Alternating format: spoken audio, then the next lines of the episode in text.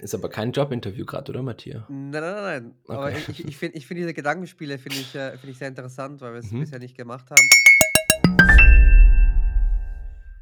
Hallo und herzlich willkommen bei 117% signifikant. Matthias, unsere erste Short Session diese Staffel. Wie fühlt sich das an für dich? 'N bisschen komisch. Wir haben jetzt, äh, viele Interviews gehabt mit unseren Gästen Ja. und ich freue mich jetzt auf jeden Fall, ein bilaterales Gespräch mit dir zu haben. Mal wieder unter einer Decke 'n bisschen rumphilosophieren, ne? Ja, ohne ohne Drittpersonen. Ja, stimmt. Ähm, vielleicht als kurzen Kontext, wir haben eigentlich fast die meisten Interviews schon in der Staffel, Mhm. äh, abgedreht. Wir finden's richtig cool. So, es ist 'n bisschen ungewohnt, dass wir nicht mehr so viel Zeit zusammen alleine haben. Äh, Kenne dich gar nicht mehr. Ja, geil. Und aber ich glaube, die sind richtig cool geworden. Ähm, das wird ja die erste Short Session sein. Das heißt, in dem Moment ist erst ein Interview released. Ähm, aber ich glaube, ihr könnt euch auf ziemlich, ziemlich coole Themen und, ähm, ziemlich, ziemlich coole Gäste freuen. Und ja, wir hoffen, es macht Spaß. Matthias, was für 'n Thema haben wir uns ausgedacht für heute in dieser Short Session? Wir haben uns 'n Thema ausgedacht basierend auf nehmen wir an, wir fangen jetzt in einem neuen Unternehmen an und dort ist Testing nicht vorhanden. Also, weder die Infrastruktur noch der Mindset oder ja, die Rahmenbedingungen. Als was wurden wir denn dann angestellt eigentlich? Wir sind angestellt als Digital Marketing Manager, Okay. ganz ganz breit aufgestellt und Ist aber kein Jobinterview gerade, oder Matthias? Nein, nein, nein, nein. Aber Okay. ich ich finde ich finde diese Gedankenspiele finde ich äh, finde ich sehr interessant, weil wir's Mhm. bisher nicht gemacht haben. Das Testing reinbringen ins Unternehmen Mhm. und müssen aber vorher den CMO überreden dass wir das anfangen. Okay. Okay, danke fürs Bild. Ähm, oh, schwierig. Vielleicht können wir nachher auch noch neben Start-up auch noch 'n größ schon 'n größeres Unternehmen Ja. durchsprechen. Ja. Ähm, aber genau, ja, finde ich 'n gutes Gedankenexperiment. Mhm. Gut, also wir sind anfangen? oh, oh, oh. Ähm, ja, kann ich gerne machen. Okay, Start-up, 3 Leute, das heißt, wir haben den den CEO oder der, der sich so genannt hat, den CMO oder der, der sich so genannt hat und ich bin dann der Marketingmanager und von dem her finde ich 'ne schwierige Position, weil es heißt einfach Akquise, Akquise, Akquise an dem Punkt. Mhm. Wir wollen ja einfach Traffic reinbringen und zwar richtig viel. Ähm, ich denke einfach mal laut weiter und der Angle wahrscheinlich, mit dem wir Experimentation reinbringen können, ist, dass wir natürlich nicht richtig viel Geld haben Mhm. und deswegen effektiv den Traffic ranbringen müssen. Das heißt, der soll auch qualitativ gut sein. Ja. Das heißt, wahrscheinlich würde ich das indirekt über den Job machen, dass man einfach ähm, dass ich beim Performance Marketing dort schaue ähm, und viel experimente und probiere, sofern wir's nicht schon gemacht haben jetzt sind wir wieder bei den Hausaufgaben.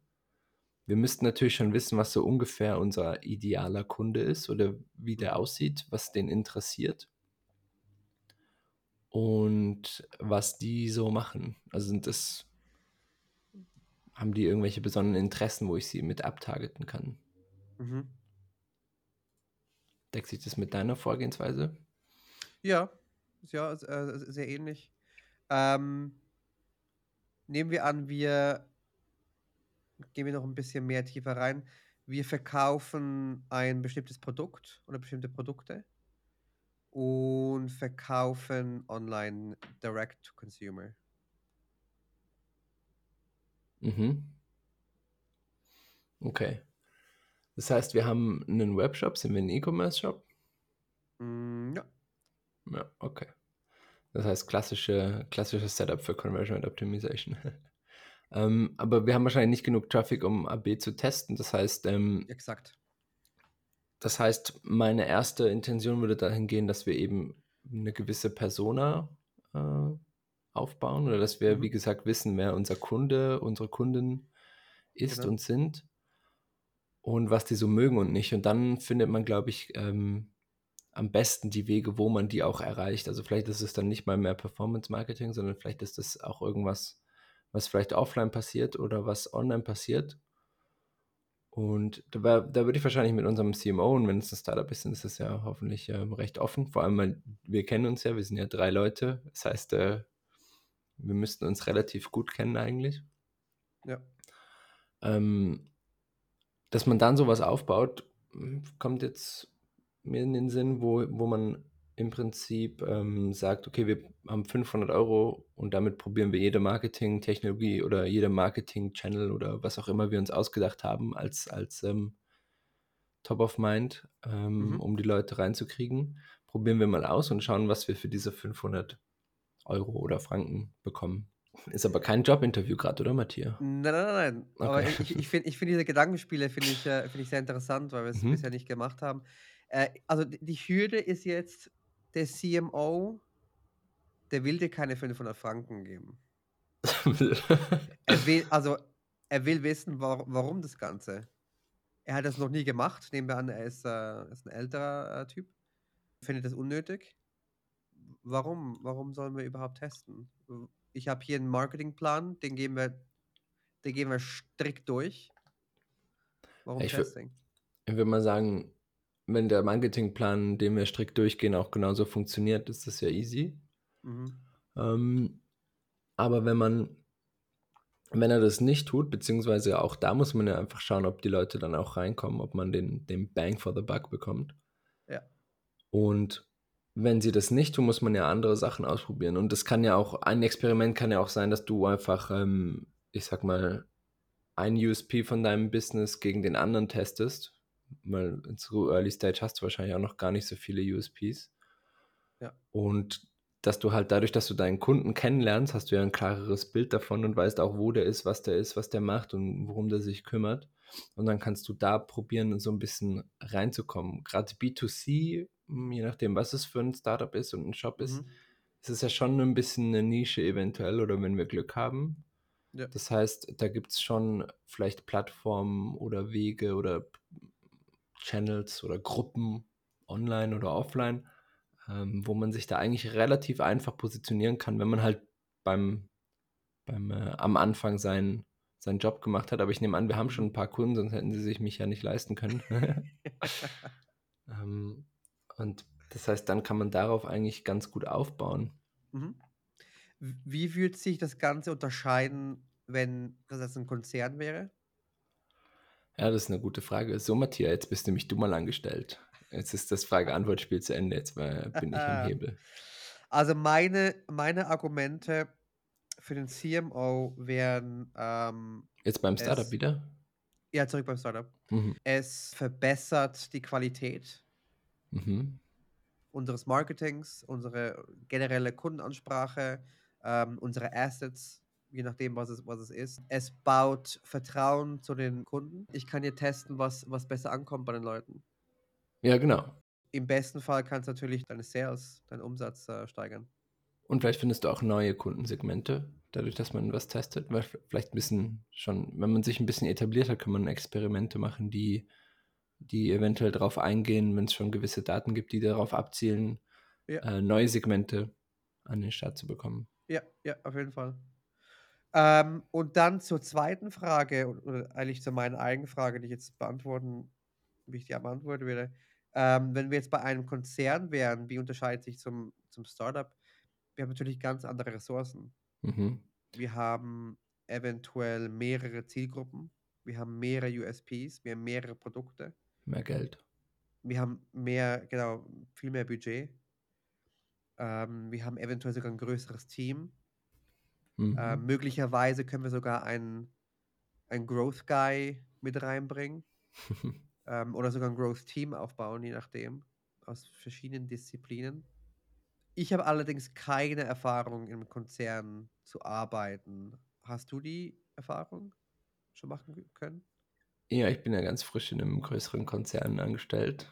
Und wie ist da das Thema Growth und Testing anders als jetzt in deinen vorherigen Unternehmen, die ja, äh, größtenteils Startups waren? Ja.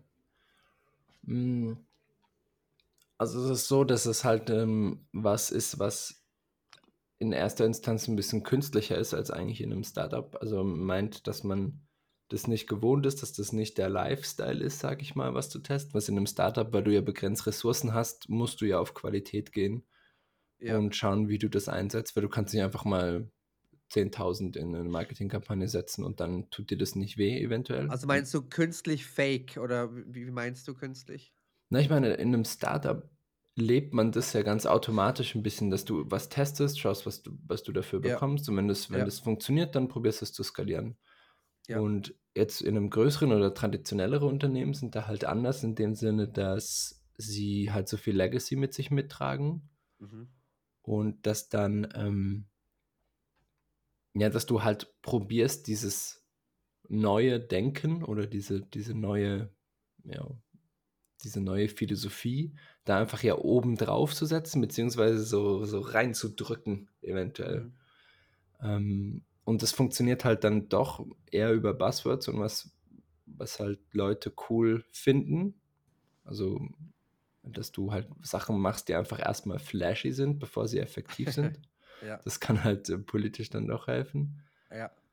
Ähm, aber was natürlich schön ist, ist, dass halt die Ressourcen größer sind, beziehungsweise dass du halt auch eher in einem Business-Kontext argumentieren kannst. Du kannst eher mal Tests machen, die Mhm. gut aussehen, weil die gute Uplifts gemacht haben. Und Ja. es ist auch einfacher, gute Uplifts zu bekommen, weil du halt viele Low-Hanging Fruits hast, eventuell, je nachdem, was halt davor schon gemacht wurde. Und mit der richtigen Erfahrung hast du dann noch einige coole oder ein, einige gute Inputs, die auch helfen, Sachen effektiver zu gestalten und Sachen, ja, dann halt zu wachsen zu lassen, halt auch in, im Unternehmen von der Kultur her. Ja. Aber wenn jetzt wirklich, also wenn es jetzt eine Kultur ist, die gar nichts da will eigentlich auch, beziehungsweise da das vorher Voranschreiten halt wirklich hemmt, dann würde ich sagen, sind keine Bedürfnisse gegeben. Aber da könnt ihr ja auch nochmal in die, in die Folge reinhören, die wir ähm,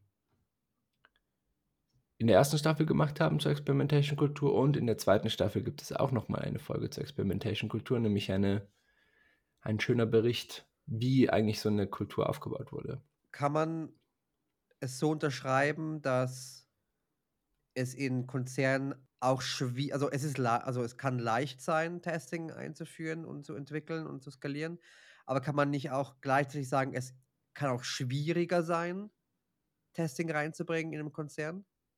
Ja, total. Du hast ja auch eventuell gewisse, wie angesprochen, Legacy-Kulturen, Legacy-Silos und Sachen. Strukturen, Ja, ja. genau. Und je nachdem, wie das, wie technologisch das Unternehmen halt unterwegs ist, bist du halt erstmal dran, das ganze Tracking einfach aufzubauen, dass du überhaupt irgendwie ein Data-Driven Ding machen kannst. Ja. Ja, ja, weil ich kann, ich kann mir vorstellen, dass in so einer, ja, in so einem rein Offline-Business sau schwierig ist, Testing reinzubringen. Hm, Ja, ich habe noch nie für ein rein Offline-Business gearbeitet. Hast du das schon gemacht? Nee, gar nicht. Ähm, deswegen, also wäre jetzt interessant mal, vielleicht wäre das ein potenzieller Gast äh, aus Stimmt. dem, weiß ich, aus Mhm. dem Mi Mittelstand in der Ostschweiz, äh, in der, weiß ich, Holzverarbeitung. Hm, ich meine, die brauchen ja auch Marketing. Das wäre echt Und- spannend mal zu wissen. Wa- Vor allem, weil das Marketing wahrscheinlich ja dann doch online stattfindet. Ne? Wobei es wahrscheinlich einige Businesses gibt, die dann doch recht datenbasiert sind oder vielleicht gerade so Systemgastronomie, könnte ich mir vorstellen. Weiß nicht, ob da Ja, gewisse Response Times oder, oder wie Ja. schnell bin ich im diesen, diesen Task machen gibt, was dann natürlich halt recht, eine rechte Oppression sein kann, aber also das wäre eher operativ. ja, das stimmt, ja. Okay. ja Aber ja, ja. stimmt. Das wäre mal cool, ähm, jemand von, weiß ich, Burger King, McDonalds oder, oder so einzuladen und zu sehen, wie sie auch operativ ähm, Testing anwenden. Mhm. Ja, ich glaube, da gibt es halt so gerade diese, wir probieren dieses neue Rezept oder dieses neue Produkt aus in gewissen Areas und dann. Und ich würde sagen, wenn euch gefallen hat, dieses kleine Basic, äh, Basic Gedankenspiel, dann könnt ihr uns ja auch gerne mal was schreiben. Wo können uns denn Leute erreichen, Matthias? Leute können uns erreichen unter anderem per E-Mail hallo at 117%.com at 117% ausgesch äh, also die Genau. Zahl Ihr müsst nicht so viel tippen. 117%.com. Genau. Dann vielen Dank für die kleine Short-Session. Wir wünschen euch wahnsinnig viel Spaß in der zweiten Staffel. Wir denken, es ist ziemlich cool. Vielleicht deckt sich das mit eurer Vorstellung, hoffentlich im Idealfall. Und sonst sehen wir uns nächste Woche mit einem neuen Interview. Ciao. Auf Wiedersehen, Matthias.